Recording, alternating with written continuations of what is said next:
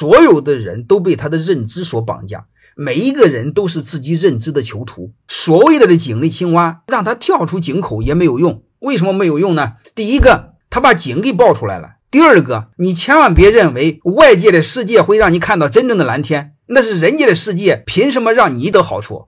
就说白了，你想阶层跨越的时候，你要分人家的蛋糕。所以，利益既得者，利益既得集团，他绝对不会让你这么爽。